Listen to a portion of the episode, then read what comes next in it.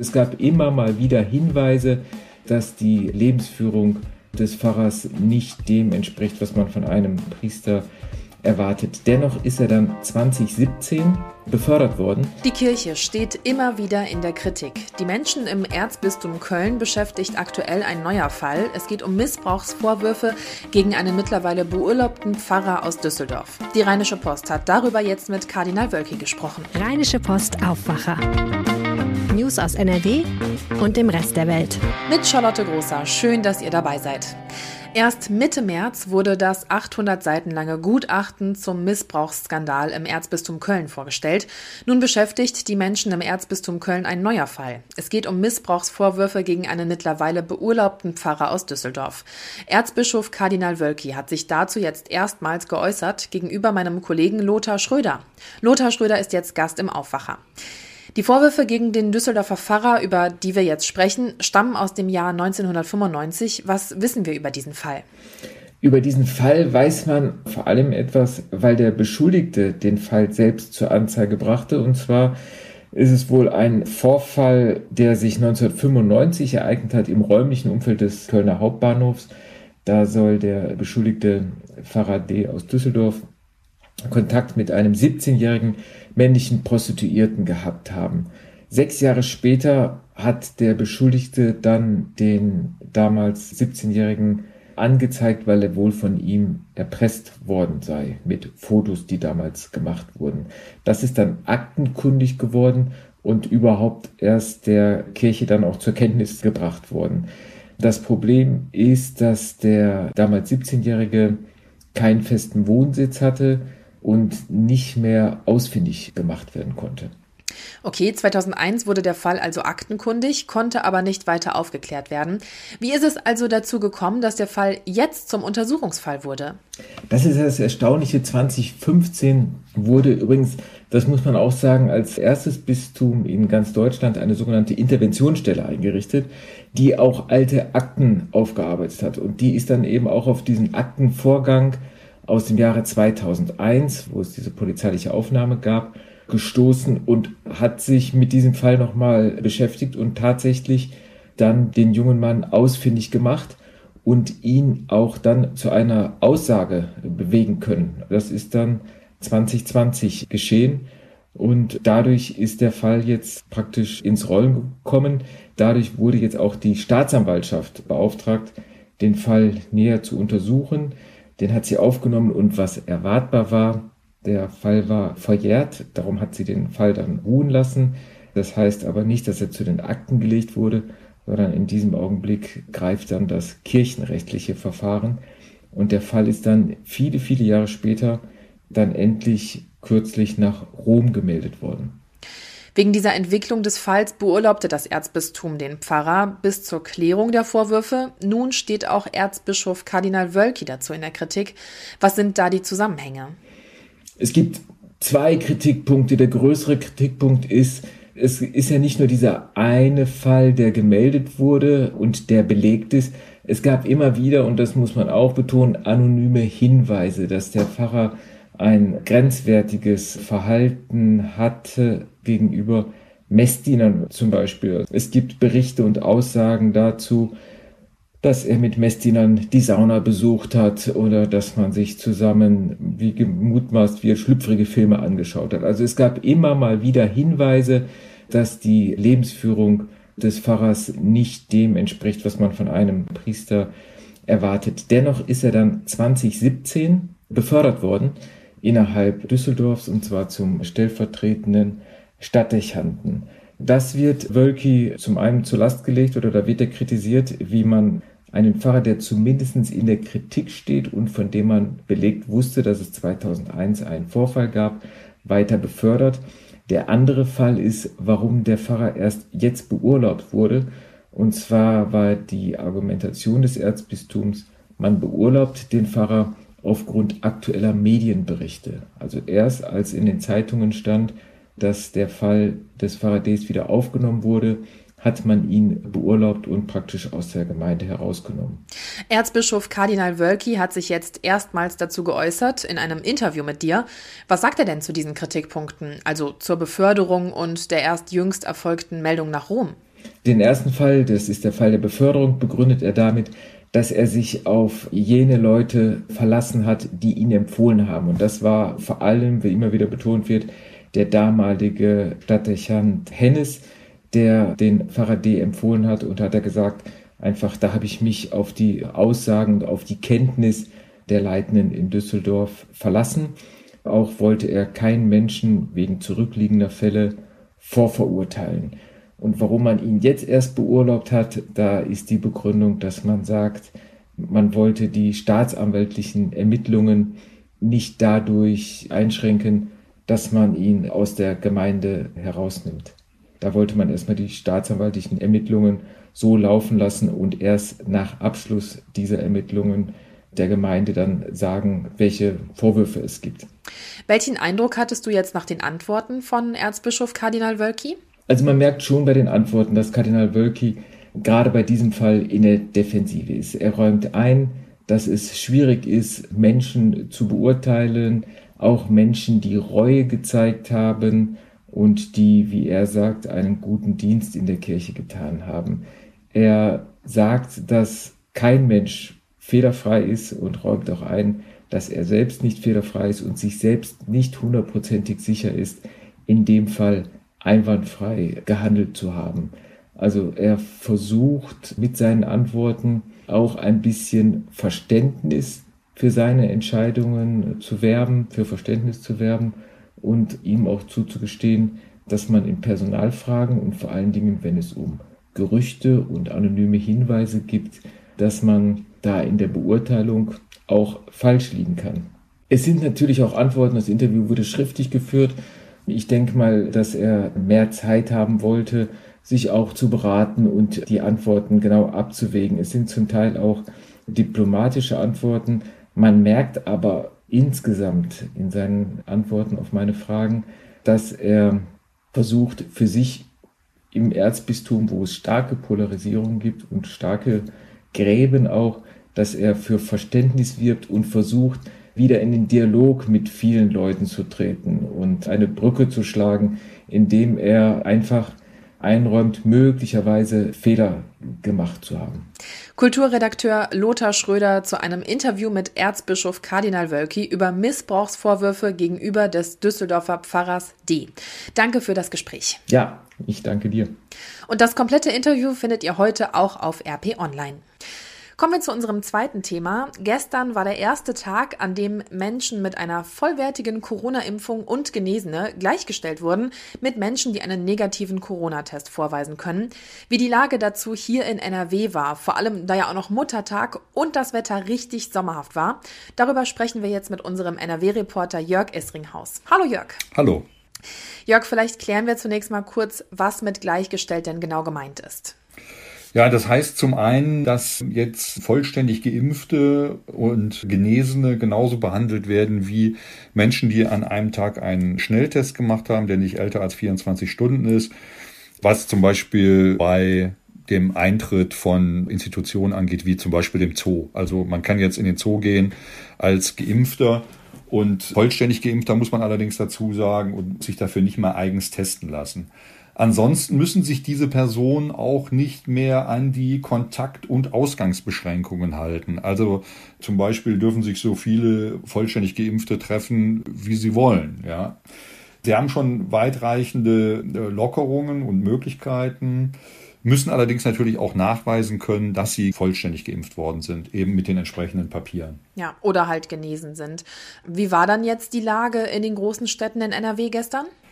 Sie war eigentlich dafür, dass das Wetter so gut war jetzt am Sonntag, ziemlich ruhig. Also äh, man hat eigentlich viel mehr, sag ich mal, Verstöße erwartet gegen die geltenden Corona-Regeln. Aber die Städte waren zwar voll und auch die Parks waren voll, aber angesichts der Menge der Menschen, die unterwegs gewesen sind, ist es vergleichsweise ruhig geblieben. Hm, okay. Hast du da so ein paar Beispiele aus den einzelnen Städten in NRW, ob es vielleicht dann doch auch irgendwelche Verstöße gab gegen die Corona-Regeln? Also man muss jetzt sagen, bis zum Nachmittag waren nur, wurden nur vereinzelte Verstöße gemeldet aus den Städten. In Düsseldorf zum Beispiel gab es nichts Besonderes bis dahin. Das mag sich dann zum Abend hin geändert haben. In Köln hat man wohl verstärkt die Grünanlagen kontrolliert und Naturschutzgebiete. Es hat da eine angemeldete Veranstaltung gegeben, die hat sich aber wohl dann äh, als Techno-Party herausgestellt mit 80 Personen. Die wurde dann von der Polizei aufgelöst. Und in Mönchengladbach, da war die Polizei und der Ordnungsdienst auch unterwegs, vor allen Dingen im Stadtwald. Da gibt es wohl mehrere Grillplätze und auch einen beliebten Spielplatz. Da mussten verschiedene Platzverweise ausgesprochen werden, viele Aufklärungsgespräche geführt werden über die geltenden Regeln. Und da hat die Polizei oder die Ordnungskräfte haben dort auch gemeldet, dass sich viele Menschen uneinsichtig gezeigt haben und die Ordnungskräfte beleidigt haben. Trotz allem ist das natürlich im Verhältnis, man muss das ja ins Verhältnis setzen zur Menge der Menschen, die dann in den Städten unterwegs waren, war das jetzt nichts Besonderes. Jetzt hattest du eben gesagt, Polizei und Ordnungsamt waren da unterwegs. Wie wurde das denn kontrolliert? Weil es kann ja nicht jeder Mensch angesprochen werden und gefragt werden, ob er geimpft ist, oder? Nee, also die haben natürlich Schwerpunktkontrollen gemacht. Ich habe schon gesagt, in Köln waren die jetzt hauptsächlich in den Parks und in Naturschutzgebieten unterwegs. In Düsseldorf sind sie Doppelstreifen gelaufen, also Polizei und Ordnungs- und Servicedienste gemeinsam. Und es kann ja nur stichprobenartig kontrolliert werden, gehen natürlich dann so auf größere Gruppen zu, die sie dann sehen. Es ist natürlich auch immer das gesamte Aufgebot, zumindest in den Großstädten, unterwegs gewesen. Klar, an diesem schönen Tag, da muss man schon, denke ich, alles rausschicken schon rein vorsichtshalber, um zu vermeiden, dass sich da solche Gruppen bilden. Ja. Wie sah es jetzt so in dem, im Grenzgebiet aus, vor allem an der Grenze zu den Niederlanden? Viele Menschen hier aus NRW fahren ja gerne mal bei so schönem Wetter rüber. Ja, das hat man ja am vergangenen Wochenende gesehen. Am 1. Mai, da war Venlo ja so voll, dass die Innenstadt dort abgesperrt werden musste. Und die Stadt hatte auch größte Befürchtungen, dass das jetzt an diesem Wochenende wieder passieren könnte.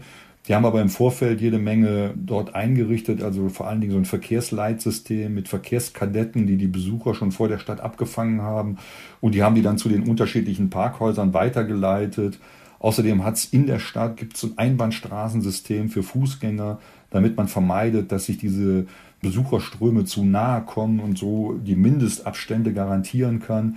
All das zusammen hat offensichtlich gefruchtet. Vielleicht sind auch nicht ganz so viele Menschen dorthin gefahren wie am vergangenen Wochenende, sind halt schlau geworden aus den Erfahrungen. Auf jeden Fall sagt die Stadt, äh, es war alles unter Kontrolle und man ist sehr zufrieden eigentlich mit dem Verlauf des Tages. Und das war so eine Bilanz am späteren Nachmittag. Also ich denke mal, mit Venlo ist so mit dem blauen Auge davongekommen an diesem Wochenende in Remont beim Outlet Center, äh, da gab es wohl mal wieder äh, lange Autoschlangen bei den Zufahrten. Aber auch dort hm, scheint der Samstag zumindest in äh, relativ geordneten Bahnen verlaufen zu sein. Jetzt haben wir schon rüber ins Nachbarland geguckt. Wie ist es denn in den Nachbarbundesländern? Wie sah es da aus? Ja, da war es wohl ein bisschen unruhiger. Es wurden bundesweit jede Menge Partys aufgelöst und Versammlungen.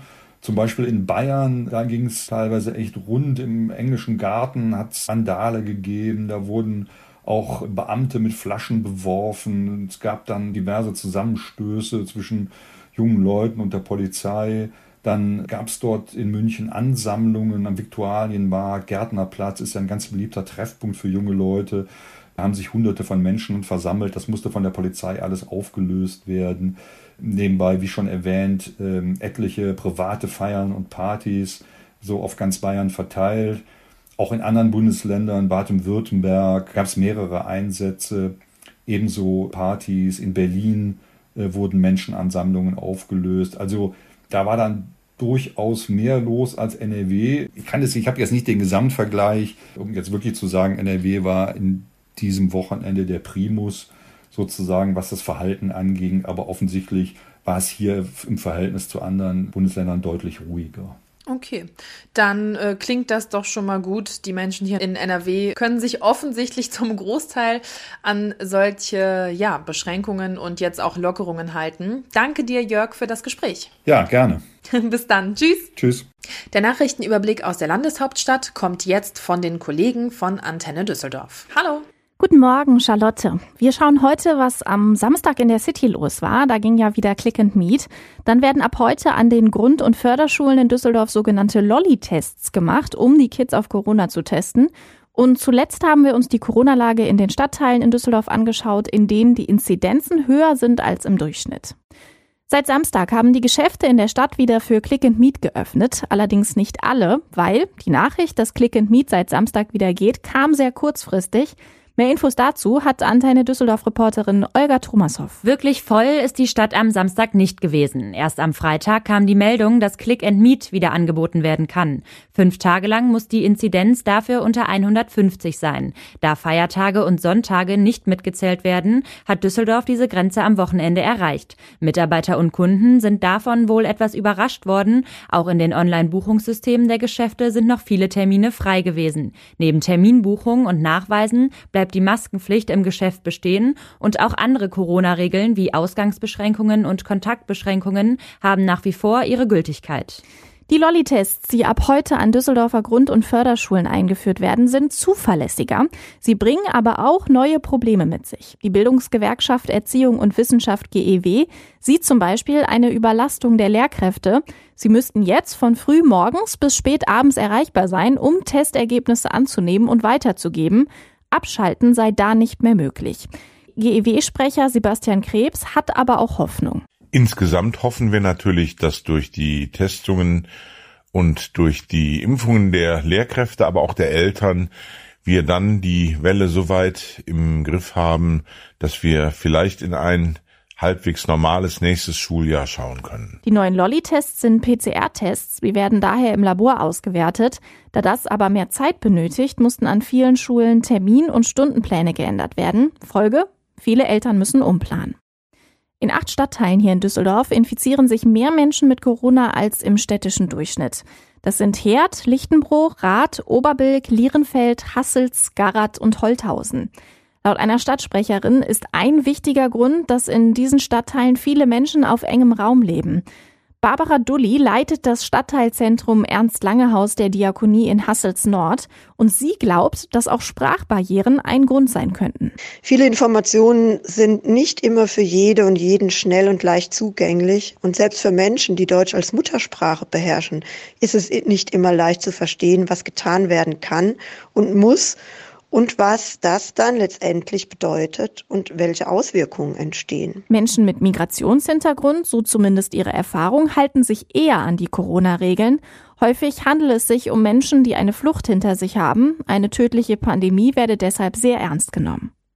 Mehr Nachrichten gibt es immer auf unserer Homepage antennedüsseldorf.de und natürlich auch immer um halb bei uns im Radio. Ich bin Alina Lierz und wünsche euch einen schönen Start in die Woche. Und diese Themen könnten euch heute auch noch begegnen. In allen Grund- und Förderschulen in NRW beginnen heute die Lolli-Tests. Die PCR-Tests sollen in den Primarstufen in den Unterricht integriert werden. Das Projekt ist auf landesweit fast 3800 Schulen ausgerichtet und erfordert laut Schulministerium täglich rund 35.000 Pooltestungen. NRW-Ministerpräsident Armin Laschet wird heute mit dem Europäischen Handwerkspreis ausgezeichnet. Laschet erhalte die Auszeichnung unter anderem für seinen Einsatz für ein Europa der Vielfalt, der Wettbewerbsfähigkeit und der partnerschaftlichen Beziehungen Deutschlands und NRWs zu den Nachbarn, hieß es in einer Mitteilung. Die Auszeichnung geht an Personen des internationalen öffentlichen Lebens, die sich besonders für das Handwerk und den Mittelstand einsetzen. Bundespräsident Frank-Walter Steinmeier verleiht heute den Deutschen Schulpreis 2020-2021. Bundesweit sind 18 Schulen in die Endausscheidung gekommen, davon sechs hier aus NRW. Bei der Sonderausgabe des Wettbewerbs wurden zukunftsweisende Konzepte gesucht, die Schulen im Umgang mit der Corona-Krise entwickelt haben und die das Lernen und Lehren langfristig verändern können. Schauen wir noch aufs Wetter für den Beginn der neuen Woche. Nachdem der Sonntag ja so mega schön war, wird es heute leider wieder schlechter. Der Montag bringt viele Wolken, es kann auch mal regnen, teilweise auch kurz gewittern. Dazu wird es aber warm und damit eventuell auch schwül bei 17 bis 24 Grad. Morgen dann ebenfalls viele Wolken, immer wieder mal Regen und es wird kühler, 14 bis 19 Grad. Das war der Aufwacher. Vielen Dank fürs Zuhören und kommt gut in diese neue Woche. Tschüss! Mehr Nachrichten aus NRW gibt's jederzeit auf RP Online. rp-online.de